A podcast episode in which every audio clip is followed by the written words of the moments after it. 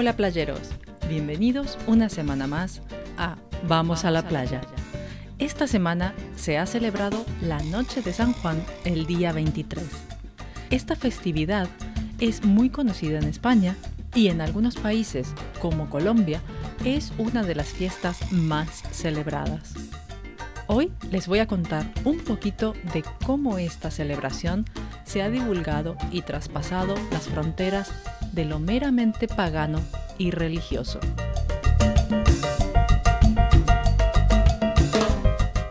Como les comentaba, el día 23 de junio se conmemora una de las festividades religiosas más importantes para los cristianos, la fiesta de San Juan. Lo que se celebra es el nacimiento de San Juan Bautista, que fue el 24 de junio, pero se le brinda importancia al día anterior para celebrar desde la primera hora del nuevo día la llegada del santo al mundo.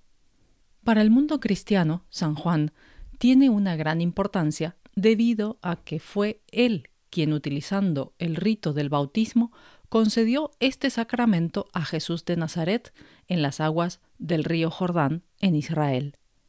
San Juan Bautista, o el Bautista, fue un predicador que recorría diversos territorios predicando la llegada del Mesías y su figura tiene preponderancia en la fe cristiana e islámica, entre otras.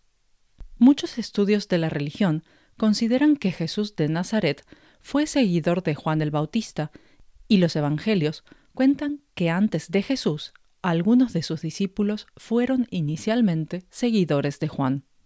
San Juan Bautista murió decapitado por capricho de Salomé, la hija del rey Herodes, el mismo que condenó al profeta a la cárcel porque éste lo acusó de casarse con la anterior mujer de su hermano.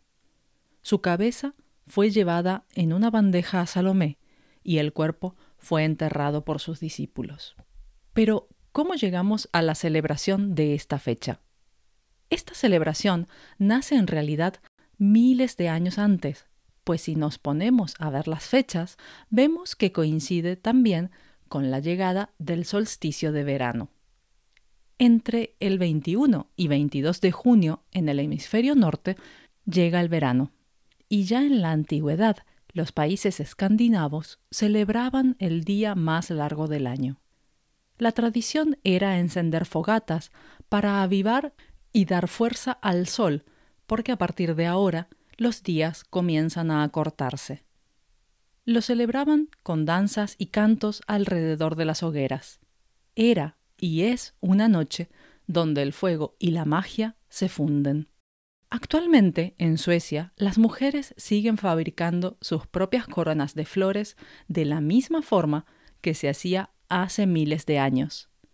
Se comparte en familia la comida típica del Midsommar y no falta el tradicional baile de las cintas. Esta consiste en danzar alrededor de una cruz de madera de la que cuelgan anillos adornados con ramas y flores mientras se cantan canciones tradicionales suecas. No podemos dejar de nombrar a Noruega y su impresionante Sol de Medianoche. Es uno de los reclamos turísticos más solicitados y un espectáculo en toda regla. Incluso al otro lado del planeta, en China, la llegada del solsticio de verano es una fiesta donde la tierra, lo femenino y el yin triunfan sobre el yang. Todas las celebraciones tienen como elemento común la purificación y el fuego, que es el elemento infaltable.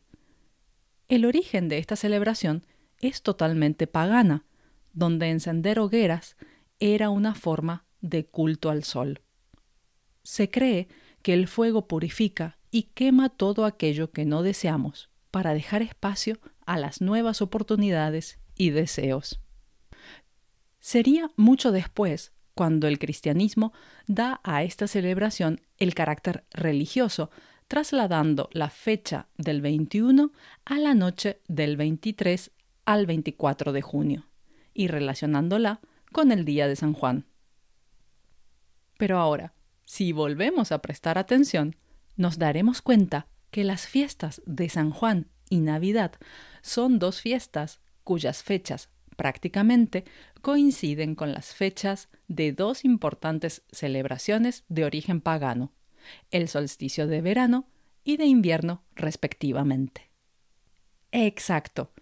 Hace ahora justo seis meses que estábamos a punto de celebrar la Navidad y comer turrón.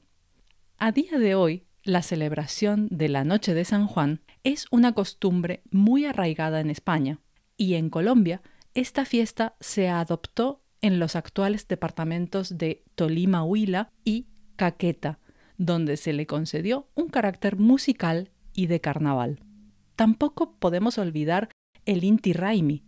Si recuerdan nuestra entrevista con Valerie, ella nos contó de lo famosa que es esta celebración. El Inti Raimi es la celebración andina por excelencia de culto al sol y se lleva a cabo en Perú y Ecuador sobre todo, pero en este caso celebrando el solsticio de invierno. Las celebraciones son actualmente mucho más parecidas a las antiguas celebraciones paganas, pero no se olvida la parte religiosa. Las dos conviven y cada uno las combina a su gusto. Lo que no falta esta noche son las hogueras. Es una creencia común que el fuego aleja y asusta a los malos espíritus que salen durante la noche. De hecho, en el siglo XVII, en Barcelona, se dictaron leyes que pretendían poner freno a los fuegos artificiales y a las hogueras dentro de la ciudad, lo que hace suponer que en esa época la tradición ya estaba muy asentada. Pero esta celebración se ha mantenido hasta hoy pese a las prohibiciones y las restricciones que le han querido imponer. Por supuesto que no faltan los rituales y tradiciones, así que vamos a conocer algunos de ellos. Para comenzar endulzando el camino, les cuento que la coca de San Juan es el dulce por excelencia en Cataluña y Andorra. Este lleva crema pastelera, almendras, piñones o frutas confitadas. La tradición es comerla a modo de postre después de la cena. El salto de las hogueras. Según el punto geográfico en el que nos encontremos, vamos a tener hogueras en la ciudad, en las plazas o en la playa. Se cree que saltar las hogueras trae buena suerte, aleja los males y si lo hacemos con nuestra pareja, la unión será eterna. ¿Y cuántas veces? Eso también depende del lugar. En Galicia lo hacen nueve veces, mientras que en Valencia solo siete. En Cádiz es típico quemar en las hogueras unos muñecos de trapo llamados Juanes y Juanas, y en Málaga también los hacen y los llaman Juas. Si estamos en la playa, veremos otra tradición a medianoche, el salto de las olas. Hay que entrar al mar y saltar siete olas justo cuando se cumple la medianoche pidiendo un deseo. Sin irnos de la playa, se cree también que quien se baña en el mar entrando de espaldas estará protegido todo el año. Si hemos festejado toda la noche, bailado, visto los fuegos artificiales y cenado con amigos, seguramente estaremos cerca del amanecer. Y es que esta es una forma de alargar la magia y una bonita forma de empezar el verano. Pero, ¿qué pasa si no estamos cerca del mar? pues nos podemos lavar la cara después de las 12 de la noche, pero debemos tener cuidado de no mirarnos al espejo. Esa es la condición para tener suerte. Y por último, les cuento otro ritual muy común. A medianoche se escribe junto a la hoguera o una vela una carta con los deseos para el nuevo año. Todos nuestros objetivos y planes los ponemos sobre papel y lo guardamos en un sobre cerrado hasta el próximo 23 de junio. Al año siguiente, abrimos nuestro sobre, leemos lo que escribimos el año pasado y vamos a ver si se cumplieron nuestros deseos. Sea como sea, la carta del año anterior se quemará en la hoguera o en algún lugar seguro de nuestra casa, esperando que los nuevos deseos en nuestro nuevo sobre se cumplan en este año. mis queridos playeros. Estén donde estén, espero que hayan pasado una hermosa noche de San Juan y no se olviden de sus deseos. Aún están a tiempo. Como siempre, la transcripción del episodio, vocabulario y ejercicios para profundizar lo encuentran en mi canal de Patreon. Los espero en el próximo episodio. Feliz verano y adiós.